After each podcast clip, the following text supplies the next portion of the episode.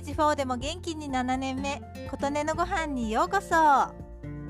初めて見るものは買ってみて食べてみるようにしています。今回はフェイジョアという緑色の実。大きさで言うとプラムぐらいの大きさで袋の外まで甘い香りがしていました。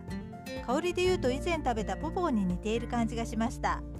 ニュージーランドではメジャーなフルーツだそうです。庭木として育てやすいとのことなのでお家の庭に木のある方には馴染みのあるフルーツということでしょうか。私は名前を聞くのも初めてでした。フェイジョアは花も実も食べられるそうです。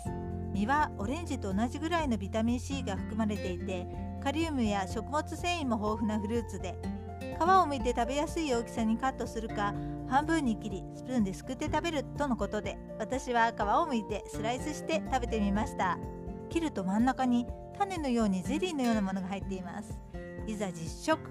うーん初めて食べる味説明ができない味でした。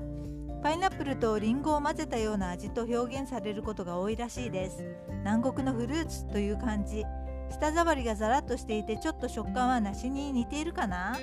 今回買った袋は味も個体差が大きくて甘いと感じるものもあれば酸っぱ苦い感じのものもあり漢方薬のような味のものもあるという捉えどころのない味でした。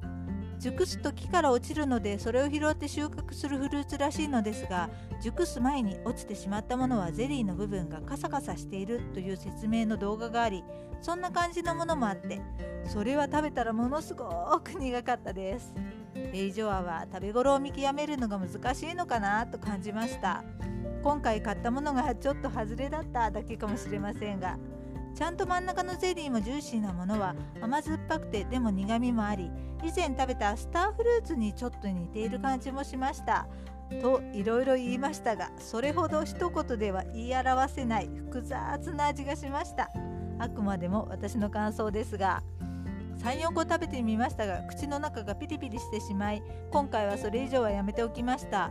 フルーツで口がピリピリするときはそのフルーツの何かの成分にアレルギー反応を起こしている可能性があるという記事もあったのでまた明日食べてみようかどうしようか悩んでいます。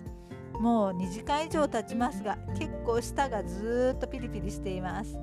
もしかしたら追熟が足りなくて苦みが多いのかもしれないので数日置いてからまた食べてみようかなとか考えています。私にとってはとっても不思議な味のフルーツでした。